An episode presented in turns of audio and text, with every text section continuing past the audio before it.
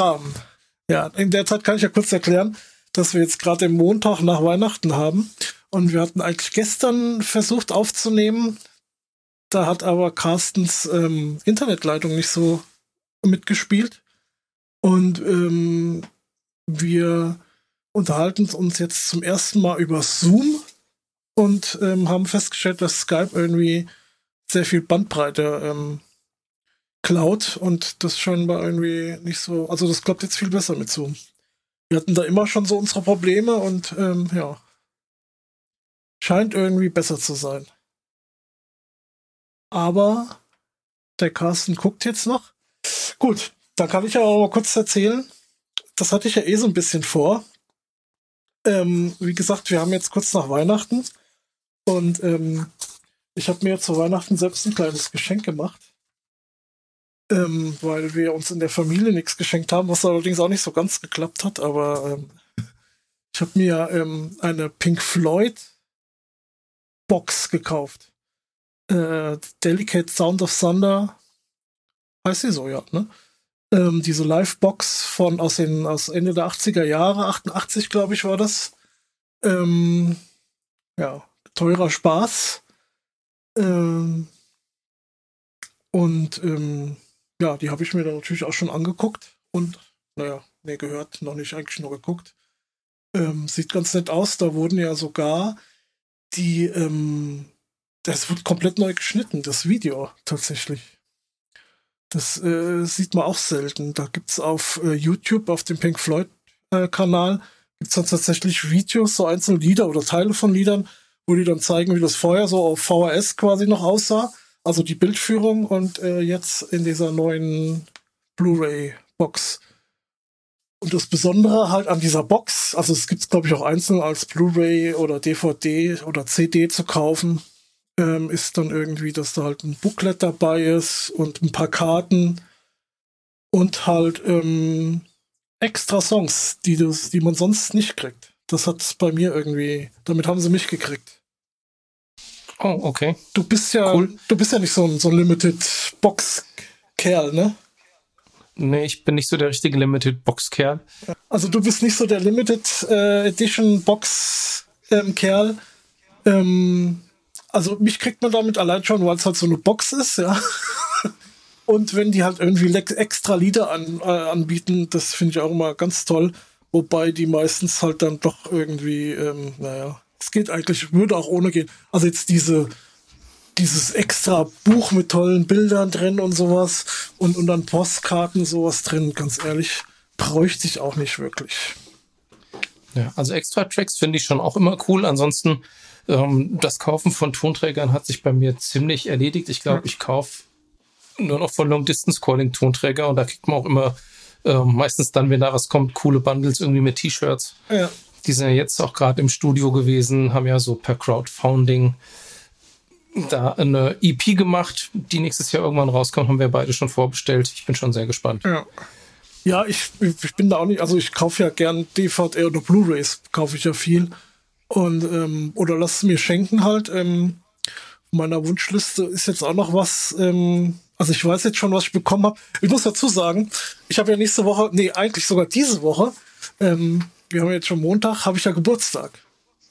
Am Sonntag, ja. Ja, genau. Und ähm, mein Bruder hatte mir dann halt ein Paket geschickt und dann war dann ein Geschenk ähm, für meinen Geburtstag. Also wie gesagt, wir wollten uns nichts schenken, ja. Und ich habe dann das andere Geschenk, also das war von meiner Amazon-Wunschliste, ähm, habe ich dann auch noch nicht ausgepackt, weil er äh, noch zusätzlich auch noch was äh, reingesteckt hatte. Also ich hatte schon ein Geschenk, hab dann gesagt, gut, die zwei Sachen, ich weiß, was drin ist. Ähm, äh, die packe ich dann erst zum Geburtstag aus. Und ähm, ist aber dann auch, ist einmal eine Blu-ray und einmal eine Box, eine Blu-ray mit CD.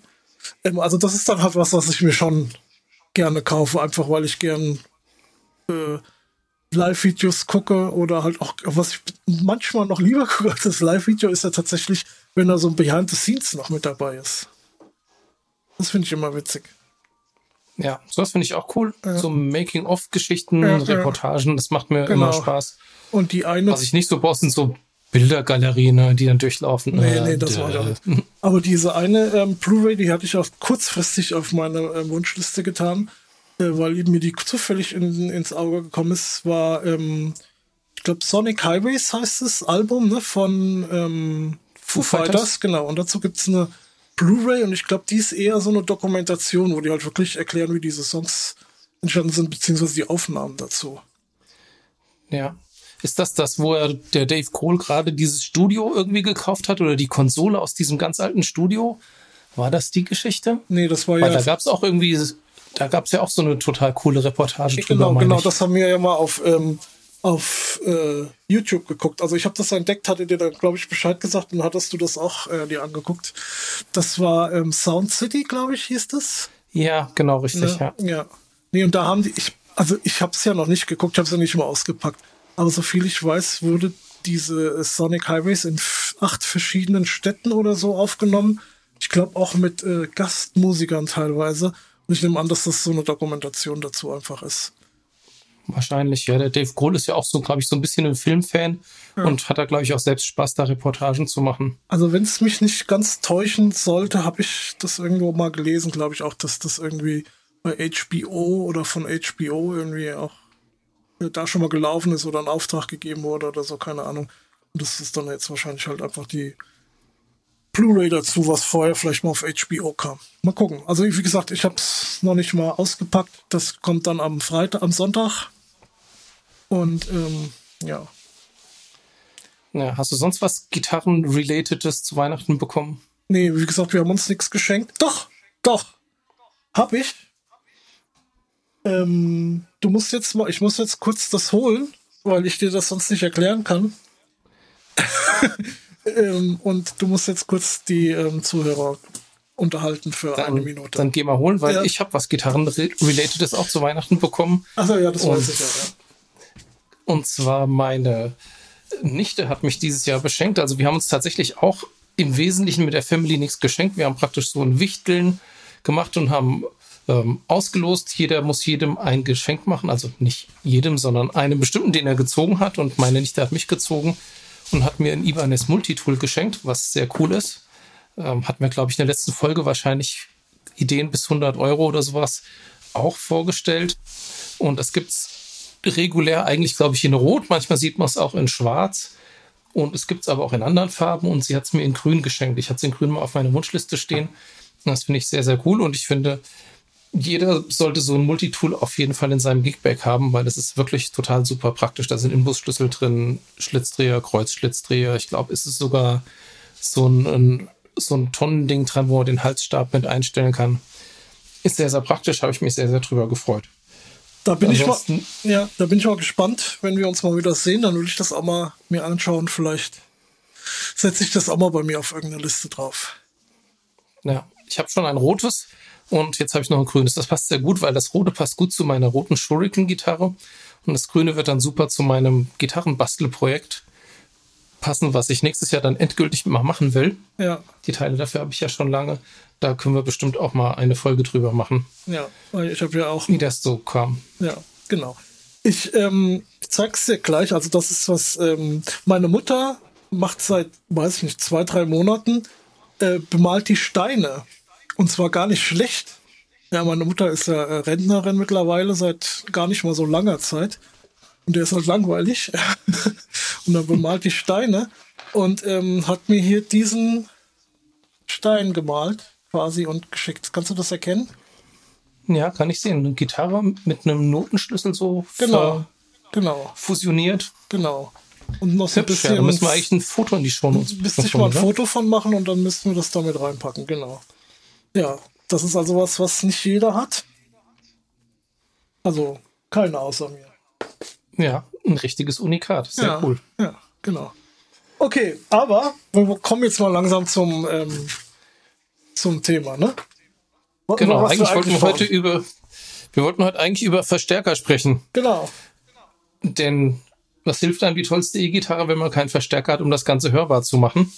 Ich weiß nicht, ob wir an der Stelle einen winzigen Physik-Exkurs machen sollten. Ähm, ja. Ich mache das einfach mal. Ich fasse mich ganz kurz. Ja.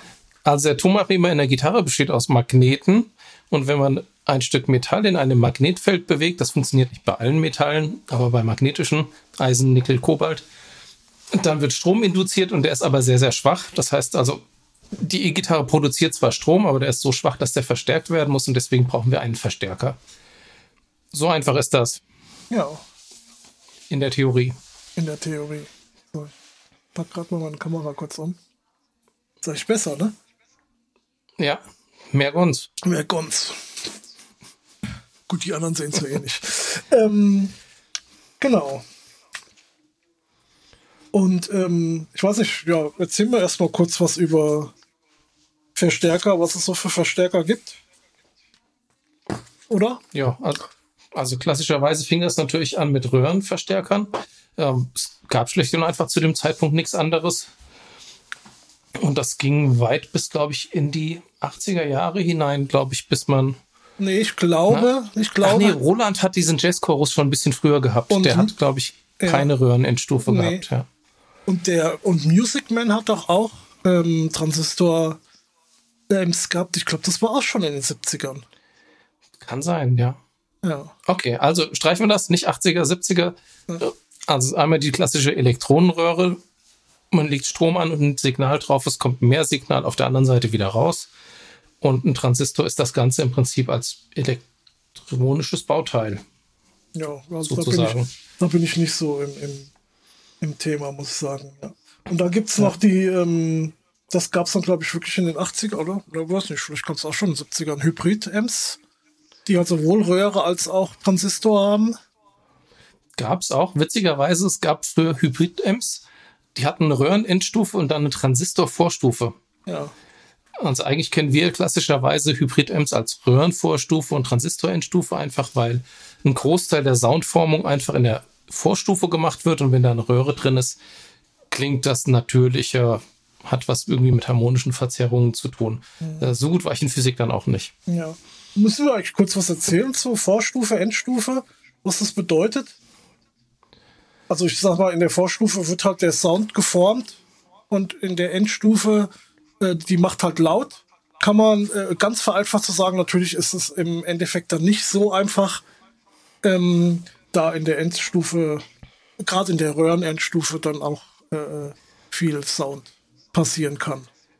Durch Verzerrung. Genau, und insbesondere, ja, durch Verzerrung, aber insbesondere auch die Rückkopplung mit dem angeschlossenen Lautsprecher. Ja. Ähm, das wirkt sich auch nochmal dafür aus, dass die, diese Endstufe möglicherweise in die Knie geht, ein bisschen Sagging hat, komprimiert, ja. lauter so Sachen. Und man ist natürlich immer wild bestrebt, diese doch schweren, heißen, wartungsunfreundlichen Röhren irgendwie handlicher zu machen. Transistoren können das, klingt aber nicht ganz so gut.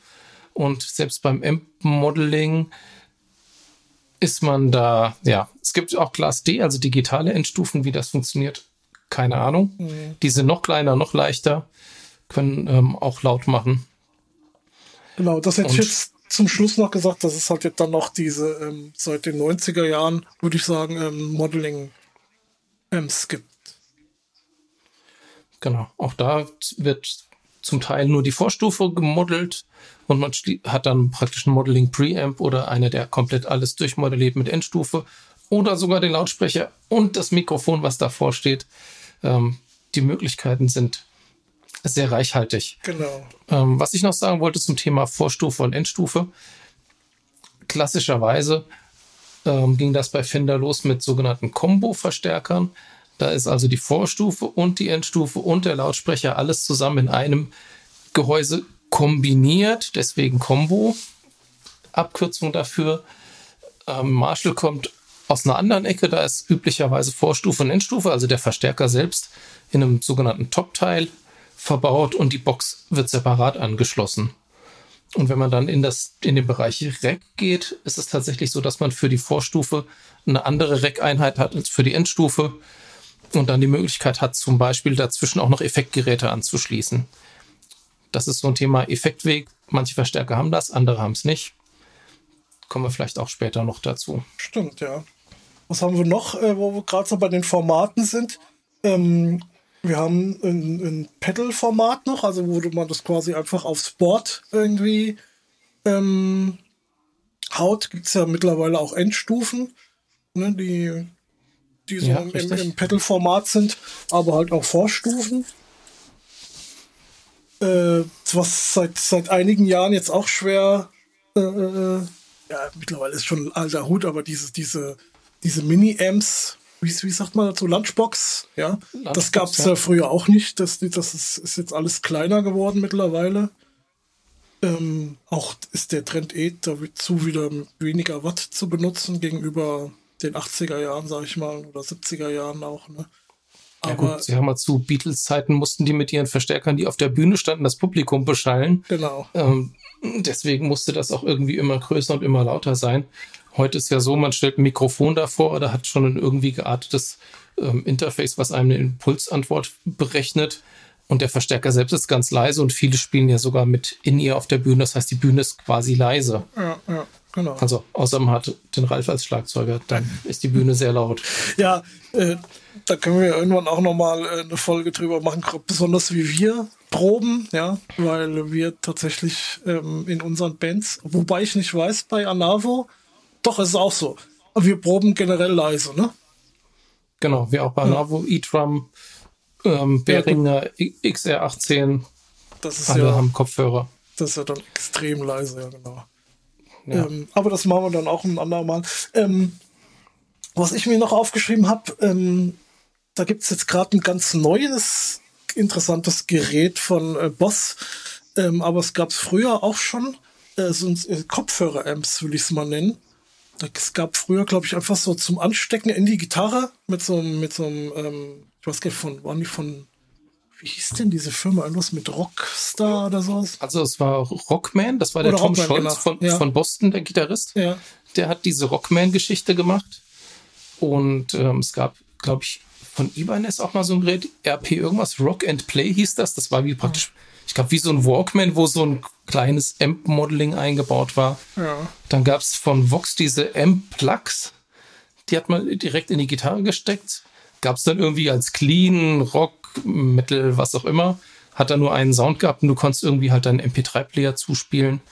Und von Tascam gab es ein MPCD-Dings, glaube ich, mit einem CD-Player und später gab es das dann mit einem MP3-Player eingebaut. Auch schick. Mit Plattenspieler. mit Plattenspieler zum Anklippen an den Gürtel. Ja. Ähm, ja, und jetzt gibt es halt von Boss dieses im Kopfhörerformat, ja, wo du dir wirklich nur diesen Kopfhörer aufsetzt, ja, und äh, spielst dann ähm, kabellos deine Gitarre dazu. Ah, okay, diese Vasa-Headphones. Du, genau. ich dachte, du meinst dieses andere Gerät, nee, wo du ich meinte, ich meinte, diese YouTube-Verknüpfung hast. Das ist auch cool, ja. Weil du da direkt, da kannst du auch deine Sounds programmieren in dem Song. Ja, wo du jetzt zum Beispiel sagen kannst, okay, äh, von, was weiß ich, äh, 0 bis, also Sekunde 0 bis äh, 45 ist die Strophe, da habe ich den Sound und ab 45 äh, beginnt der Refrain und da machen wir einen anderen Sound und dann schaltet er automatisch für dich die Sounds um. Habe ich in einem Video mal irgendwo gesehen. Fand ich gar nicht schlecht. Auch cool, ja, stimmt. Muss man halt erstmal ein bisschen Arbeit reinsetzen, aber ähm, weil das ist immer so eine Sache, ja, Übungsamp und hin und her. Ähm, also ich bin halt der Typ, ich habe immer irgendwie in einem Song, ich komme halt nicht mit einem Sound zurück, das ist ganz selten mal, ja. Und dann will ich halt umschalten, ja. Und wenn du dann hier übst und hast nichts zum, keinen Fußschalter irgendwie, und dann so ein kleiner Übungsamp oder irgendwie so ein, so ein Gedöns, ja, das bringt mir halt nichts, wenn ich jetzt wirklich mal äh, äh, äh, die Songs meiner Band oder sowas proben will zu Hause, ja. Ich brauche halt Umschalter. Also brauche ich normalerweise auch, aber ich habe es jetzt, ich habe jetzt in meinem Arbeitszimmer eine kleine 1x12er Box mit meinem Orange Top Teil draufstehen und ein Delay und ein Reverb im Effektweg eine Einstellung mittelprächtig viel Gain und damit kann ich eigentlich so das meiste irgendwie so durchspielen. Ja, du bist Jetzt ja keine ja. speziellen Sounds, aber ja. ja. Ich weiß, ich aber schön dann, laut. Ja, ich bin halt ein bisschen ähm, anspruchsvoller auch beim Üben. Wenn ich denn überhaupt mal übe. der nächste Punkt, ne? Ja gut, das ist jetzt seit Corona. Tatsächlich ist die Musik so erstmal ein kleines bisschen in die zweite Reihe gerückt bei mir. Mhm. Weil natürlich sämtliche Bands, in denen ich spiele, nicht proben können im Moment. Ja. Aber das kommt wieder. Also ich habe jetzt schon gemerkt, ich gucke schon hier und da wieder auf der Truman-Webseite nach Gitarren und bei Ebay und so. ähm, ich schien so ein bisschen mal nach einer Bariton oder nach einer siebenseitigen. Ja, mal gucken. Ja, da ja. müssen wir vielleicht auch irgendwann mal drüber berichten. Wir sind jetzt aber gerade ein bisschen vom Thema abgekommen. Ja, ja. Mit den Verstärkern. Das ist eigentlich ganz witzige Geschichte, die sich so auf zwei Kontinenten abspielt, so mehr oder weniger abwechselnd. Weil, ich sag mal jetzt für die Musik relevant, die ersten Verstärker, ich sag mal jetzt Fender Amps. Ja. Und ich glaube, die allererste Ära von Fender Amps hieß Tweet-Ära, aufgrund dessen, dass die mit so einem Tweetstoff bezogen waren. Und ursprünglich wollte man bei Verstärkern unter keinen Umständen, dass die verzerren, sondern das sollte alles das Signal einfach richtig clean, schön laut wiedergeben und auf keinen Fall verzerren. Das hat man nicht gewollt, das äh, war böse. Und ähm, dann stellte sich heraus, die ersten Unfälle, wo das dann irgendwie nicht geklappt hat und wo es Verzerrung gab, hat dann Leuten gut gefallen. Jetzt waren diese Fender Amps in den USA und die Beatmusik wuchs aber eigentlich mehr so in England heran. In England gab es aber jetzt nicht viel tolle Verstärker. Ich glaube, von Selma gab es welche. Ähm, Jim Marshall hat mal gesagt, ja, die gingen dauernd kaputt und die Leute haben die zurückgebracht. Und dann haben die gemerkt, ah, okay, hm, dieser Verstärker von Fender, der Bassman hieß, der klang irgendwie ganz toll, wenn man den richtig volle Rübe aufgerissen hat. Und es war aber zu dieser Zeit total schwierig, in England amerikanische Verstärker zu bekommen, weil der Webshop von Fender war einfach nicht vorhanden damals. Überlastet wie deine Leiter. Mit Skype. Genau. Ja. Da war nichts zu wollen. Ähm, Internet keine Chance. Das war erst 30 Jahre später erfunden. Und wenn man einen importiert hat, A, hat er die falsche Spannung gehabt und B, war er unglaublich teuer. Jetzt hat dann irgendwann ein sogenannter Jim Marshall so einen Verstärker in die Finger gekriegt und hat sich überlegt, okay, man müsste jetzt diesen Verstärker idealerweise mal klonen und nachbauen, günstiger, damit man welche in England hat. Hat dann seinen Techniker, ich glaube Ken Bran hat er gehießen, ähm, beauftragt, da ein Layout zu machen, das sehr an den Baseman angelehnt war. Aber natürlich haben sie nicht die ganzen Teile gekriegt, die in den Fender Amps drin waren. Also der Fender, die Fender Amps kamen, glaube ich, mit 6 L6 Röhren und in England war es üblich, dass man halt EL34 Röhren hatte. Hm. Nagel mich nicht drauf fest, vielleicht waren es auch KT66 zu der Zeit. Jedenfalls haben die dann diesen, diese Verstärker nachgebaut. Und das heißt also eigentlich alles, was wir von Rockmusik heute kennen, basiert ganz ursprünglich auf einem Fender Bassman. Also daraus sind so die meisten Rock-Sounds gewachsen. Ja, es ist schon interessant, wenn man das weiß, weil es halt immer heißt, ähm, irgendwie so der amerikanische und der britische Sound oder gerade irgendwie Fender äh, Marshall und dass der Marshall dann eigentlich auch auf dem Fender aufbaut. Ich glaube, das wissen viele auch gar nicht. Genau, das ist dann irgendwann zum Selbstläufer ja. geworden. Gut, Marshall, jeder kennt das. Das gab eine Zeit lang, da war das schlicht und einfach der Amp, den jeder in, in der Rockband gespielt hat. Ja.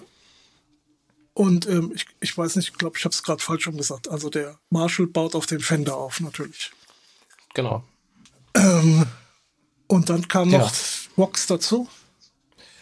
Genau, es gibt auch andere englische Amp-Firmen, also nicht nur Vox. Ähm, auch Laney war schon, glaube ich, sehr zeitig da unterwegs, wobei die Designs alle ganz ähnlich waren. Und dann hat sich das so, so Mitarbeiter gehen, gründen neue Firmen, also zum Beispiel aus ehemaligen Marshall-Mitarbeitern wurde die Firma Blackstar gegründet, auch eine englische Amp-Firma. Mhm. Ähm, Vox ist tatsächlich eine, eine, ganz andere Schaltung als beim Bassman und äh, hat einen ganz eigenen Sound und ich gebe zu, ich hätte auch total gerne einen Vox. Und ich habe jetzt mal gesehen, es gibt diesen Vox AC30 ja auch als S1-Version, also wo nur ein 12 Zöller verbaut ist. Das heißt, man kann das Ding noch ähm, transportieren ohne dass man einen LKW braucht. Also diese Vox AC30 mit zwei Lautsprechern als Kombo sind unglaublich schwer und unhandlich, kann, kann man überhaupt nicht tragen. Äh, aber ich schweife gerade ab. Ich wollte eigentlich auf was ganz anderes hinaus, weil ich gesagt habe, es schwappte so zwischen den Kontinenten hin und her. Ja. Jetzt ist ja dieses amerikanische Design in diesen Marshall-Amps aufgegangen. Und dann hat man irgendwann gemerkt, okay, so, wenn so ein Verstärker nur einen Sound hat, ist blöd in den USA hat sich dann ein junger Mann, der hieß Randall Smith, überlegt, okay, man müsste irgendwie diese Fender-Amps mal ein bisschen modifizieren und aufbohren und äh, mehrkanalig machen, vielleicht mal mehr EQ-Möglichkeiten machen, Effektwege und so weiter und so weiter. Und daraus entstand tatsächlich aus einem modifizierten Fender-Amp der erste Mesa Boogie Mark I. Das ist die Ecke. Und Marshall hat sich da irgendwie lange, lange gegen gesträubt. Ist eine sehr traditionelle Firma, um es mal freundlich auszudrücken. Alles sehr konservativ. Konservativ? Haben sich lange davor konservativ. Die haben sich sehr lange davor gedrückt, sowas zu machen. Aber es gab ganz viele Amp-Tuner, die das gemacht haben. Einer davon zum Beispiel ist der Reinhold Bogner, der fängt mit Marshall-Tuning an, ist dann irgendwann in die USA ausgewandert, hat seine eigene Firma Bogner Amps gegründet die aber größtenteils auch auf Marshall Designs beruhen. Ähm, ein anderer war zum Beispiel Peter Dietzel, der angefangen hat mit Tunen von Marshall Amps, hat jetzt seine eigene Firma Dietzel. Sehr coole Amps, deutsche Amps. Und ähm, in den USA gab es auch noch den Mike Soldano, der, glaube ich, auch Marshalls aufgebohrt hatte in erster Linie. Mhm. Und dann ist diese ganze Geschichte von gehotrotteten Marshalls dann auch wieder in die USA rübergeschwappt. Also prominente Vertreter jetzt auch zum Beispiel Friedman Amps fast alle basieren auf Marshall Designs, ist aber eine amerikanische Firma. Ja. Und da verwäscht sich das Ganze so ein bisschen. Aber jetzt weiß ich es gar nicht genau. Ähm, war das denn tatsächlich so, dass die Marshalls damals keinen Effektweg hatten oder habe ich das jetzt irgendwie missverstanden? Also kein Effektweg und kein Mastervolume. Das kam ja. tatsächlich erst in den 80er Jahren, ich glaube mit dem JCM 800 ähm, dass du überhaupt ein Master Volume hattest oder vielleicht mit dem JMP, so das der Vorgänger davon, dass man dieses monströse Ding auch mal le leiser machen konnte, weil dieser klassische 100 Watt Plexi 1959 SLP Superlead Plexi ähm, in meiner ehemaligen Band Dr. Rock, der Drago, hatte bei einem Gig mal so ein Ding dabei. Also, das war unbeschreiblich, wie, wie brutal dieses Ding laut ist, ohne auch nur ein kleines Fünkchen zu verzerren. Also eigentlich genau das, was man ursprünglich mal haben wollte, hat ja. dieser Amp gemacht und dass man aber jetzt, was man heute haben möchte, dass man eine schöne Verzerrung hat bei nicht so viel Lautstärke, das hat er überhaupt nicht gekonnt. Ja, ähm, aber das ist halt aber jetzt, das, äh, der Umkehrschluss ist ja jetzt, wenn ich halt diese Verzerrung habe und habe keinen Effektweg, wie kann ich denn da meine Effekte überhaupt ähm, spielen? Das ist ja ein bisschen äh, ja, du musst sie davor schalten. Ja, aber dann kann ich ja nicht, jetzt nicht, äh, ich sag mal, wenn ich jetzt einen Hall von verzerrten Amp ähm, setze oder ein Delay, ja, äh, bisschen suboptimal. Ja, es ist ein bisschen suboptimal, das stimmt, aber zum Beispiel Van Halen 1, Ain't Talking About Love, ist ja ein Delay zu hören. Ja. Und tatsächlich ist das Delay vor dem verzerrten Amp. Ja, du musst das, das natürlich ganz, ganz runterregeln und ja. ähm, das bedarf sehr viel Fingerspitzengefühl eigentlich möchte man das nicht haben. Also ich, ich mag es nicht. Ich mag mein Delay immer nach der Zerrung haben. Deswegen ist für mich ein Effektweg, der zwischen der Vorstufe und der Endstufe ist, völlig unabdingbar. Also als ich damals so angefangen habe, auch die Gitarre und Bass zu lesen und mich für Gitarren zu interessieren und sowas, da war das schon noch ein großes Thema. Da hast du das ständig gehört. Ähm, ja, gemoddeter Marshall. Ne? Die waren alle irgendwie auf irgendeine Art gemoddet und das war halt eins der großen Mods, war halt dieser Effektweg dann drin. Ne? Und, genau, ähm, und ein zweiter wurden, Kanal natürlich. Ja, da wurden, da wurden viele Marshalls ver, verbaut quasi irgendwie, ne? Kann man, ja. kann man so sagen, ja. Ich erinnere mich noch früher in der Gitarre und Bass, es wurde dann auch oft angekreidet, wenn er zwar einen Effektweg hatte, aber er war nicht parallel. Ja. Jetzt muss man dazu sagen, das war halt in den 80er, frühen 90er Jahren, wenn ein Effektgerät digital war, dann wurde natürlich, wenn das seriell war, der Effektweg, komplett einmal analog digital und digital analog zurückgewandelt und war dann nicht mehr so richtig pur, bis es an der Endstufe ankam. Und die Qualität der AD-Wandler war damals noch nicht so toll und deswegen mochte man es eigentlich gerne, wenn der Effektweg damals parallel war. Dann konnte man das Effektsignal dazu mischen und das trockene Signal war aber immer noch vorhanden. Mhm. Inzwischen jetzt heute würde ich sagen, äh, ich mag serielle Effektwege viel lieber, weil ich dann genau weiß, ich kriege ähm, nicht irgendwelche Auslöschungen zwischen Originalsignal und Effektsignal. Und ich habe sogar meinen Marshall Combo, den ich habe, mal umrüsten lassen. Also ich muss dienstlich immer mal nach Dortmund und in Dortmund gibt es den Frank Finkhäuser und der hat mir meinen Marshall quasi getuned, sozusagen. Ja, Mit der Kerl übrigens, war lustig. Ja. Ja, ich, ähm, ich würde, glaube ich, auch seriell spielen, wenn ich Amps spielen würde. das ist dann das nächste Thema. Gut, aber nichtsdestotrotz, du hast ja auch ein Amp. Ich habe auch ein Amp, ja. Ich habe ich hab mein aller. Nee, ich hatte, ich hatte, tatsächlich ist das mein zweiter Amp. Ich hatte damals, wie ich meine, ich nehme an, das habe ich beim letzten Mal erzählt, wo wir über die Gitarren gesprochen haben. ich hatte ja diese Hona-Gitarre und da war auch ein Amp dabei. Ein kleiner Hona-Amp mit, keine Ahnung, 8 Zoll oder 6 Zoll Lautsprecher oder sowas. Keine Ahnung, wo der geblieben ist. Der Amp, wahrscheinlich habe ich den irgendwann mal zum Sperrmüll gegeben oder so. Ähm, ich kann jetzt auch gar nicht sagen, ob der, wie gut oder wie schlecht der ge ge äh, geklungen hat. Ähm, am Anfang fand ich es erstmal cool, ja. Die konnte man verzehren und ähm, so weiter und so fort.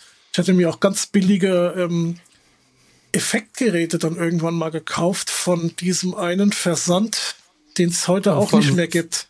Von Roadstar? Ja, genau, von Roadstar. Und die Roadstar, hatten, ja, ich, weiß nicht, ob das so eine Art Hausmarke war, also konnte man für 25, 30 Mark oder sowas, hat man ähm, Effekte dann auch kaufen können. Ich habe mir dann auch einen Verzerrer gekauft und einen Chorus, das weiß ich noch. Und habe das dann eingeschaltet und ähm, ich so, ach, das ist ein Effekt, weil irgendwie der Klang kam mir bekannt vor, ja. Aber ähm, ich habe mir doch nie Gedanken drüber gemacht, warum jetzt die eine Gitarre anders klingt wie die andere. Ne? Und das war irgendwie so ein bisschen augenöffnend damals. Ja, auf jeden Fall, ähm, das war mein erster Verstärker. Also keine Ahnung, wie das Ding hieß. Irgendwie Hona Gitarren-Einsteiger-Set, Amp.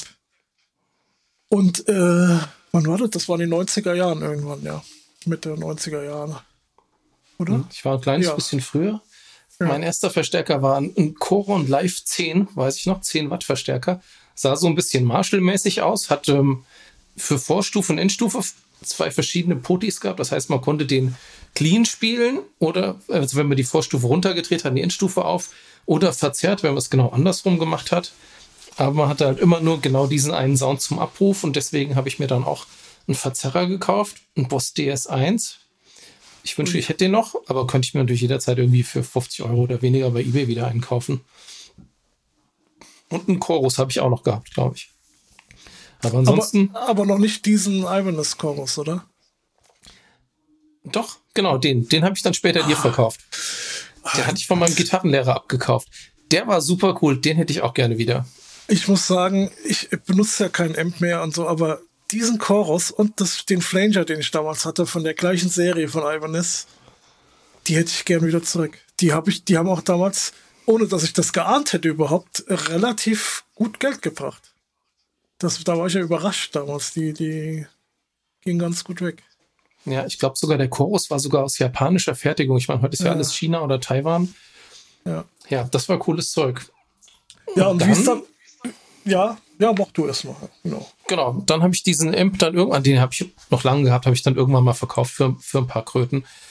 Ähm, zu meinem 18. Geburtstag habe ich Geld bekommen und habe mir dann für 1000 Mark ein Marshall Velvet State 8080 gekauft. Ja, genau. Und das war genau das Ding. Unser anderer Gitarrist in der Band, der Burkhardt, hatte das gleiche als 100 Watt Version Top Teil plus Box, 4x12er Box und ich habe die 80 Watt 1x12er Combo Version gehabt.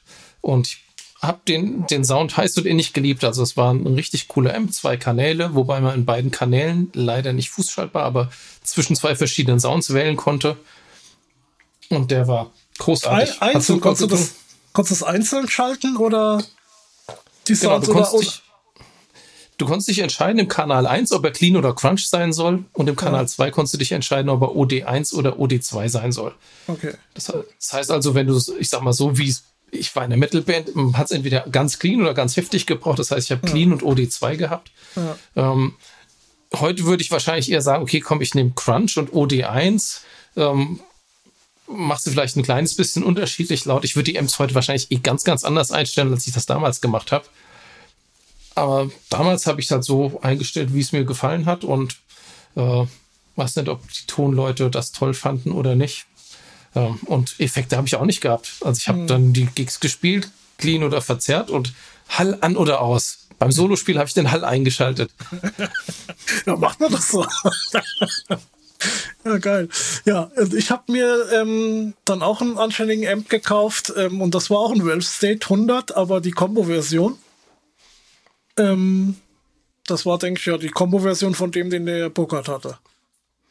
Ja, nee, du hast den, glaube ich, schon den, den Nachfolger gehabt. Du hast schon Ach so, ich hatte schon den, ach, ich hatte den VS, ja, genau, das war das der Nachfolger, okay.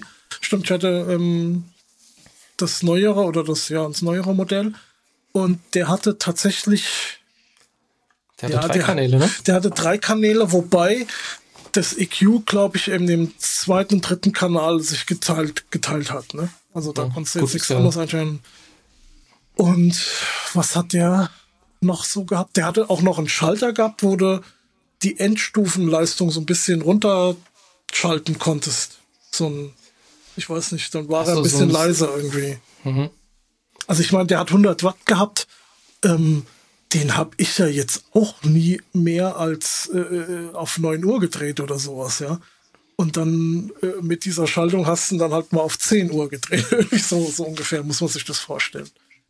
Ich weiß noch, dass der mir aus Versehen mal, äh, hatte ich äh, den angemacht irgendwie und bin an die Gitarre gekommen und irgendwie war der auf, aufgedreht, also richtig.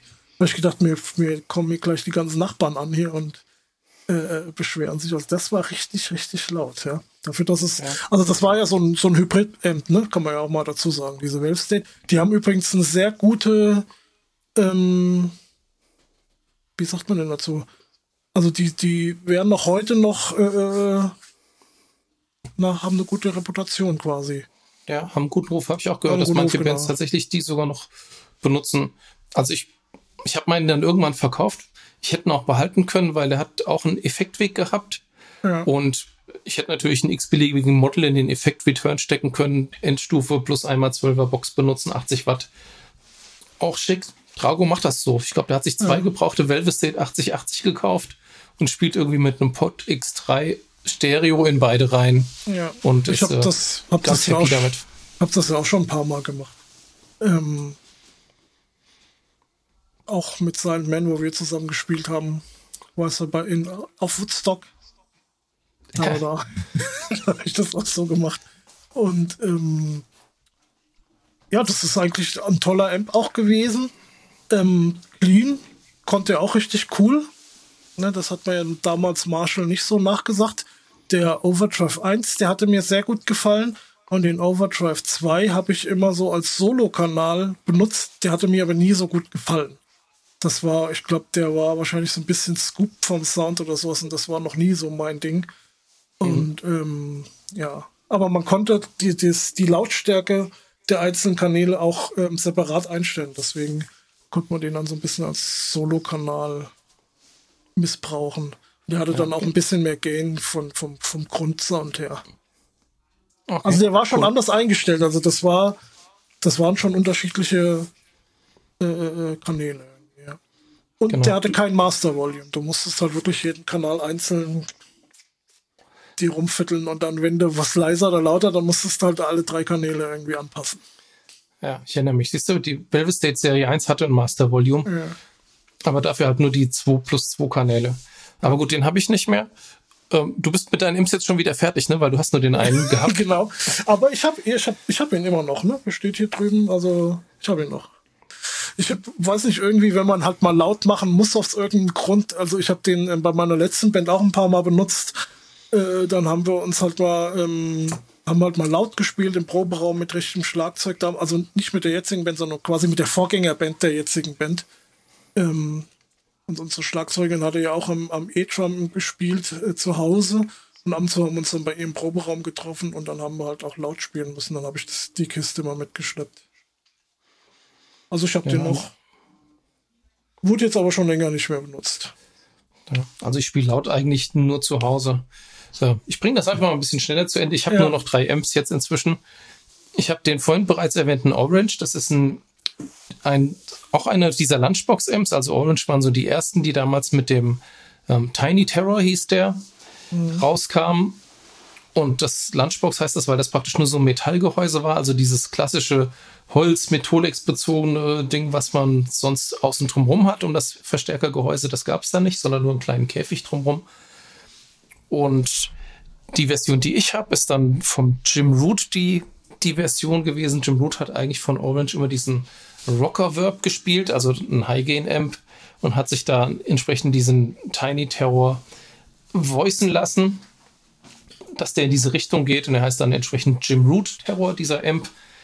Hat 7 Watt, ist umschaltbar auf 15 Watt oder hat 15 Watt, kann runtergeschaltet werden auf 7, vielleicht eher so rum. Mhm. Und ähm, hat natürlich einen mega tollen High-Gain-Sound, klar. Aber interessanterweise hat er auch einen total tollen Crunch-Sound und einen megamäßigen Clean-Sound. Ja, der hat mich ja umgehauen, wie ich das mal gespielt habe, den äh, Clean, also holla die Waldfee. Und der ist mit seinen 15 Watt immer noch, wenn man möchte, sehr, sehr laut. Also bei dem besagten Woodstock, was du gerade erwähnt hast, ähm, bin ich mit diesem Amp angerückt mit einer 1x12er Box und der Gitarrist von der anderen Band guckte mich nur an und sagte, hä, was hast du denn vor? Und sag ich, ja, warte mal ab. Und hab das Ding aufgedreht, hab's noch clean gefahren im 15 Watt Modus. Es war ziemlich laut und hat ähm, dann meine Zerrsounds übers Effektboard einfach gemacht. Und das war schon okay. Ja, bei dem Ding ist wirklich schade, dass der nur einen Kanal hat. Ja, also müsste ich mir so eine Amp bauen, könnte ich mir drei Vorstufen davon nehmen und könnte ähm, alle drei Kanäle damit, damit bestücken. Ähm, das würde es mir schon völlig tun. Ähm, hat einen seriellen Effektweg. Der Seri Effektweg liegt aber hinter dem Volume quasi. Ähm, das heißt also, wenn man da diesen Trick machen möchte, Endstufen, also Effekt Return benutzen für die Endstufe, dann geht das, was man da reinsteckt, ungebremst auf die volle Endstufe drauf. Das muss man wissen, dass man dann die entsprechende andere Möglichkeit hat, die Lautstärke wieder runterzubringen. Ja. Ähm, ja, ich habe inzwischen auch einen Attenuator da oben rein ähm, dazwischen geklemmt zwischen den Amp und die Box.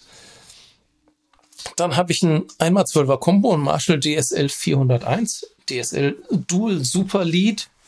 Ähm, das war die, die erste DSL-Serie. Es gab dann auch später nochmal eine als JCM 2000. Ah, nee, meine ist auch JCM 2000 schon. Und das ist auch so ein, sag ich mal, 2 plus 1 Kanal-Amp, hat einen Clean Sound und hat einen Zerr-Kanal. Und den Zerr-Kanal kann man nochmal boosten dass man den so dreikanalig benutzen kann. Hatte ursprünglich einen seriellen Effekt, äh, einen parallelen Effektweg. Allerdings war es so, dass man selbst, wenn man das auf komplett wet gedreht hat, war es nur 50 Prozent. Und damit für mich, der lieber einen seriellen Effektweg haben möchte, unbrauchbar. Deswegen habe ich mir von dem Frank Finkhäuser den entsprechend modden lassen, hat jetzt einen seriellen Effektweg und ist auch ein cooler Amp. Jetzt hat den gerade mein Kumpel Jonas ausgeliehen, bis seiner kommt. Aber gut, so viele Amps brauche ich dann auch wieder nicht zu Hause. Und ich habe ja auch noch meinen Marshall JVM 410H. Ähm, ja, das ist alles andere als ein wohnzimmertauglicher Amp. Das ist ähm, tatsächlich so ein großes 75 Zentimeter Marshall Top-Teil. Firma EL34, 100 Watt. Vier Kanäle mit drei Soundmodes, also man kann zwölf verschiedene Sounds praktisch da abrufen. Der hat MIDI, hat zwei Effektwege, hat alles, was man sich an einem Amp wünscht, außer dass er eigentlich viel zu laut ist. Also wenn es genau diesen Amp mit einer 20 Watt Endstufe gäbe oder so, oder 30 Watt, das wäre ein voll cooler Amp. Und so habe ich jetzt auch einen Attenuator dazwischen, weil ähm, ich kann die beiden Master Volumes äh, auch nicht über 9 Uhr drehen. Da fliegen einem die Ohren weg zu Hause. Hm. Also der, der ist natürlich Hammer, der kann natürlich wirklich äh, alles, jeden Sound irgendwie. Das ist ähm, ist schon nicht schlecht, aber ja, groß, schwer, laut. Ja, brutal. Und einen das hätte ich fast noch vergessen, ich habe einen M1, ja. Pedalboard-Amp. Ja. Und das ist ja tatsächlich der Amp, wenn ich mir einen kaufen würde, dann wäre das ein M1, ja. Wahrscheinlich. Also ich, das wäre so am ehesten das, wenn ich mir einen kaufen würde, weil der macht irgendwie, der ist klein, leicht. Ich war echt so überrascht damals, wie leicht der, die Kiste ist. Ja, also ja, wiegt und, nicht ähm, mal ein Kilo. Ja. Was mich nur immer so ein bisschen stört, ist halt, er hat zwar die vier Kanäle, aber halt keine. Du kannst die halt nur bis begrenzt äh, unterschiedlich einstellen. Ne? Also beziehungsweise die drei Zerrkanäle. Ne, aber genau, eigentlich also, ist es ein, ist es ein, ein klasse Amp. Also klein, leicht, ähm, günstig. Relativ, ja, ja. Relativ, ja. Und ähm, Finde ich cool. Ja, gut, wobei man jetzt mal sagen muss, klar, vierkanälig kann alles, du brauchst aber noch eine Box dazu immer. Ähm, Gibt zwar tolle kleine Boxen auch von, von Blue Guitar, aber ich glaube, müsste ich mir jetzt zwingend irgendwie mal einen, neuen Amp kaufen, der soll wenig Geld kosten. Ich würde wahrscheinlich bei einem Boss Katana hängen bleiben. Ja, die haben auch einen sehr guten Ruf. Das ähm, die würde ich, da würde ich mir auch gerne mal einen angucken, einfach mal ähm, ausprobieren. Ähm, ich bin ja eh so ein bisschen ein, ein Boss-Fan, dadurch, äh, dass ich das ein oder andere Bossgerät hatte. Und ähm, ja. Aber gut. Es macht halt irgendwie äh, keinen Sinn für mich, ja. So ein Katana-Imp. Ja. Nee, für mich auch nicht, aber ich finde ihn schick und ich hätte gern einen. Also ich meine, ob ich ja. jetzt da oben äh, mein, ich würde auf dem Katana wahrscheinlich auch einen Sound ungefähr einstellen, wie ich ihn jetzt gerade oben mit meinem Orange eingestellt habe. Delay drauf. Ist halt beim Katana, beim Katana alles in einer Box und bei mir stehen halt dann irgendwie sechs Geräte dafür rum, um den Sound zu produzieren. Aber Katana oh. ist halt leicht und handlich und ist ein Transistor-Amp, also Transistor-Endstufe und die Vorstufe mhm. ist ähm, zwar gemodelt, aber ich glaube trotzdem analog. Also da wird jetzt nicht irgendwie digital gewandelt. Die haben ja jetzt auch nicht so wie, ähm, ich sag mal, bei anderen Modellern irgendwie äh, äh da 50 oder 100 Verstärker irgendwie drin, sondern halt diese vier oder ich glaube fünf Sounds Ne? Ähm, und die haben auch irgendwie keinen Namen irgendwie, der ähnlich klingt von irgendeinem bekannten Amp, meines Wissens. Ja. Nö, aber die Philosophie ist trotzdem ganz cool, dass man sagt, okay, komm, ja. ist doch wurscht, was da jetzt für ein Name draufsteht oder was für ein Amp das sein soll. Stell dir doch den Sound so ein, wie du willst und spiel einfach. Genau. Das ist die Idee und das ist in diesem Boss Katana wirklich toll umgesetzt und mhm. das geht, glaube ich, die günstigsten, die 50 Watt Kombos, glaube ich, bisschen über 200 Euro geht das, glaube ich, los. Ja, das ist ja fast geschenkt. Ja, also das hätte ich gern damals gehabt, als ich angefangen habe zu spielen, weil ich glaube, mein Coron Live 10 war gar nicht so viel billiger. ja, ja, also der auch, gute auch an Gitarren, was du jetzt heute an Qualität bekommst. Ja. Da. Ach, da fällt mir gerade noch was ein, apropos Gitarre, äh, weil wir davon diese, diese ähm, diese kleinen Amps, über die kleinen Amps gesprochen hat, die man an, an die Gitarre anschließt, also wo du so, so an, an, an Gürtel dir hängen kannst oder sowas, ne? Da gibt's ja auch ähm, von Vox eine Gitarre, die schon ähm, ein Amp modelt oder ein Sound modelt. Und du Stimmt, steckst quasi nur noch deinen Kopfhörer in die Gitarre rein und äh, kannst da verschiedene Sounds abrufen. Die ist auch relativ aktuell, also die kam vor drei, vier Jahren oder so raus. Und die gibt's, glaube ich, aktuell auch noch nehme ich an. Kann sein. Gut, für, ja, für mich jetzt nicht so interessant, aber erwähnenswert. Nee, mal, genau, genau. Nee, weil wir das, das fiel mir vorhin ein, wie du da so gesagt hast, äh, wie diese anderen Geräte aussehen. Es gab auch schon Gitarren, wo der Amp eingebaut war, die sogar so einen Lautsprecher in die Decke eingelassen hatten. Gab es sogar auch mal. Also ja. auch nur als Gimmick, aber. Ja, äh, ja, gut. Manchmal gibt es halt solche komischen Dinger, die haben sich dann aber auch nicht so wirklich durchgesetzt. Dieser Rockman hieß der, ne? Ja. Ich glaube, der hatte damals ähm, schon so seine Fans, gerade so zum Üben. Ich glaube auch viele äh, äh, Musiker auf Tour oder sowas hatten sowas mit, ne? Dann haben die das dann irgendwie Backstage, haben die sich damit warm gespielt oder so. Genau, oder manche haben es sogar live benutzt. Ich glaube, das gab sogar eine Version okay. davon, irgendwie so eine halbe Höhen, also eine Höheneinheit, halbe Breite. Ich meine, es hätte sogar irgendwie auch als, als Request oder, oder die haben sich das irgendwie ins Rack geschraubt und dann Ab irgendwie nur eine Endstufe und ein Speaker. Apropos ähm, ähm, Endstufe, äh, beziehungsweise apropos Höheneinheit, du hattest ja auch, äh, du hattest ja noch mehr Amps, du hast ja schon ein paar wieder verkauft gehabt, ne? Genau. Du hattest ja, und du hattest ja, ich kann mich gut daran erinnern, dass du jahrzehntelang immer ein, jetzt musst du mir helfen, von Marshall, der diese Rack diese Rack-Vorstufe. Ach so, den habe ich gar nicht so lange gehabt. Das war ein Marshall ja. JMP1 heißt der, so eine programmierbare Rack. Aber du wolltest äh, den, du wolltest den, den schon seit Ewigkeiten haben. Seitdem ich dich kenne, wolltest du so ein Ding haben. Genau, und dann habe ich ihn mal gehabt und dann habe ich ihn halt auch mal gehabt. Ja, war er gar nicht so toll, gell, irgendwie. Das war okay. Ich meine, ich habe ja auch ja. Gigs da mitgespielt, habe ich den praktisch genommen, habe den in die Blue Guitar Blue Box gesteckt und dann zack leise ins Pult. Das war schon okay, aber der war dann natürlich das, die Verhältnismäßigkeit an Aufwand, die ich da betrieben habe, nur um am Ende ein leises XLR-Signal wieder an das Pult zu geben, das schien mir dann irgendwie unverhältnismäßig. Ja. Und deswegen habe ich das dann wieder aufgesteckt. Und du hattest da auch mal von Hughes und Kettner ein Amp. Ein, ein 19 Zoll.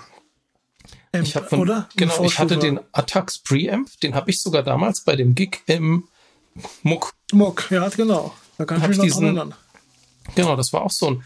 Das war eigentlich schon eigentlich schon ganz cool, weil der hatte praktisch zwei plus eins Kanäle, also Clean-Kanal und einen Verzerrkanal mit, einem, mit einer zweiten Soundoption. Und er hatte noch einen Fußschalter, wo man den Effektweg ein- und ausschalten konnte. Und ja. ich habe noch 19 Zoll Digital-Delay gehabt. Ja. Und da konnte man, glaube ich, sogar ein kleines bisschen Volume-Boost machen. Und dann habe ich tatsächlich also irgendwie meine drei Sounds, Clean, Crunch, Lead gehabt und konnte dann zum Solo-Spielen das Delay ein- und ausschalten. Und das war also, eigentlich schon ziemlich cool. Man muss dazu sagen, der Carsten wollte früher natürlich immer ein bisschen so einen Kühlschrank haben, ja, so wie man dazu sagt, so ein richtig fettes 19 Zoll Rack, wo äh, vor allen Dingen der Klang war zweitklangig, äh, zweitrangig, zweitrangig, ist auch gut, zweitrangig. Das musste vor allen Dingen viel blinken. ja, das hat leider damals am Kleingeld ge äh, gefehlt. Heute wäre es vielleicht umsetzbar, aber da hat man dann ja. irgendwie andere Präferenzen. Also heute gibt es auch gar nicht mehr so viele ähm, 19 Zoll Geräte. Also es kommt, habe ich das Gefühl, so ein bisschen wieder. Aber ähm, das war natürlich auch damals, das war dann schon so die Endphase, denke ich, wie wir uns noch, äh, wie wir dann so uns für Gitarren interessiert haben und wie angefangen haben, die Gitarre und Bass zu lesen und sowas. Ähm, da war das schon ja mehr so die Endphase. Aber das war natürlich damals ein ganz Riesenthema ne? mit diesen Racks. War es auch. Und man war natürlich viel modularer, weil man sagen konnte, okay, das ist mein Preamp, das ist meine Endstufe, das sind meine Effekte. Ja. Und ich habe ja nicht nur den Attacks Preamp gehabt, ich habe von Zoom einen programmierbaren ähm, Röhren-Preamp mit Effekten gehabt. 9150 hieß der. Und ich habe von Rocktron, ähm, wie hieß der? Gute Frage. Chameleon, glaube ich. Rocktron ja. Chameleon. Genau. Das habe ich auch gehabt. Ähm, äh, das klang ganz fürchterlich. Das klang fürchterlich, ja. Da kann ich mich auch noch dran erinnern. Ja, das, das wurde irgendwie alles nicht so geil. Und deswegen habe ich das irgendwann dann auch tatsächlich alles verkauft und ähm, bin dann eine ganze Zeit lang auf Modeling gewesen und ähm, diese Epoche, die sparen wir jetzt erstmal aus, weil über Modeling müssen wir eine separate Folge machen, mindestens genau. eine. Genau. Also ich denke mal, das ist jetzt auch so, war jetzt meine Idee, dass wir da die nächste Folge vielleicht direkt machen. Ja, über Modeling. Mhm. Und ähm, das wird ja dann am Ende, das können wir ja vielleicht schon mal als kleinen Spoiler verraten, äh, äh, auf dem Helix hinauslaufen, weil das ist das, was wir jetzt benutzen, hatten wir, glaube ich, auch schon ein paar Mal erwähnt. Und dann machen wir nochmal eine separate Folge einfach nur übers Helix. Ja, das sollten wir machen. Übrigens mit dem Helix, ja. dass es auch als Rec-Version gibt, käme ich meinem ursprünglichen Traum wieder relativ nahe. Ja, weil ähm, 19 Zoll Sender, Helix, 19 Zoll Endstufe, fertig. Mhm. Geil. Gut. Steht immer noch auf meiner Wunschliste. Haben wir denn noch irgendwas jetzt, was wir dringend abarbeiten müssen? Nee, ich glaube, endmäßig haben wir jetzt. Ja, ja. ja. Ich weiß nicht, über Boxen, also mit Boxen, muss ich ganz ehrlich sagen, kenne ich mich so gut wie gar nicht aus. Da kann ich jetzt nicht viel zu sagen. Ähm, weiß nicht, ob man da irgendwann mal eine Folge macht, aber ja.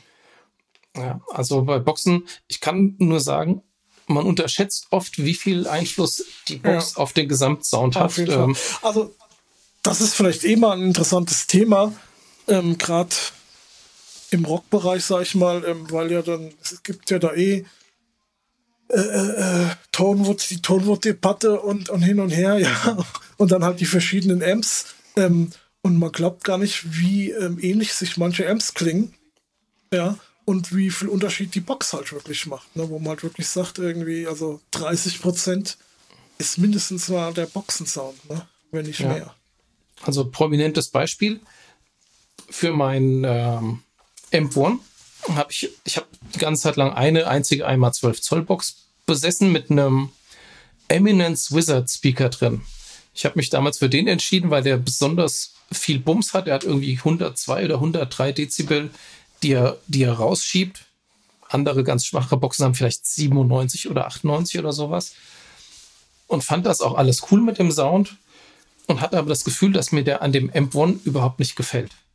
Da gab es irgendwie so in den, in den oberen Mitten irgendwie so ein Kratzen, was mir irgendwie nicht so gut gefallen hat.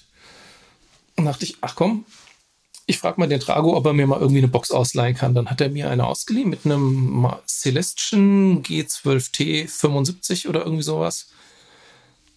So in der Art muss es gewesen sein. Mhm. Und aber A war der ziemlich alt und vermutlich sehr, sehr gut eingespielt und Celestian und äh, Eminence, wobei Eminence klont, sag ich mal, die Sounds anderer ähm, Lautsprecherhersteller. Ähm, das klang wirklich ganz anders und der klang viel, viel toller. Also dieser eingespielte Celestion klang wirklich mega. Das war so das Problem, das war eine 8-Ohm-Version. Ich dachte mir so, okay, es wäre toller, ich nehme eine 16-Ohm-Version davon. Hab dann also ewig Zeiten eBay Kleinanzeigen geguckt, hab dann eine irgendwie so in Reichweite gefunden, eine 16 Ohm Version, eine gebrauchte, weil ich dachte, ah, gebraucht, eingespielt und so vielleicht. Hm. Und diese 16 Ohm Version klingt tatsächlich ein ganzes Stück anders als die 8 Ohm Version. Also mhm. vielleicht lag sie lange im Karton rum, war nicht so durchgepustet oder sowas. Ähm, also selbst technisch der gleiche Lautsprecher klang da schon wieder unterschiedlich. Ja. Und ja, aber es ist trotzdem ganz gut, dass ich den habe, weil den könnte ich tatsächlich mit meinem Marshall Combo dann zusammenschließen, weil der interne Speaker hat 16 Ohm bei dem Marshall Combo. Und deswegen ist es gut, das mit einem anderen 16er zu ergänzen, weil das sonst mit den Impedanzen kreuz und quer geht. Ja, gut, dann haben wir, dann haben wir das ganz am Rande noch ein bisschen mal das Boxenthema.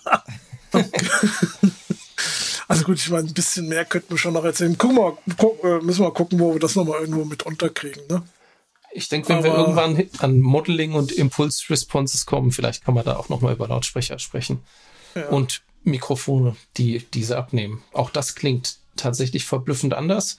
Und ich glaube, ohne das ganze Modeling-Thema wüssten wir das vielleicht gar nicht. Genau.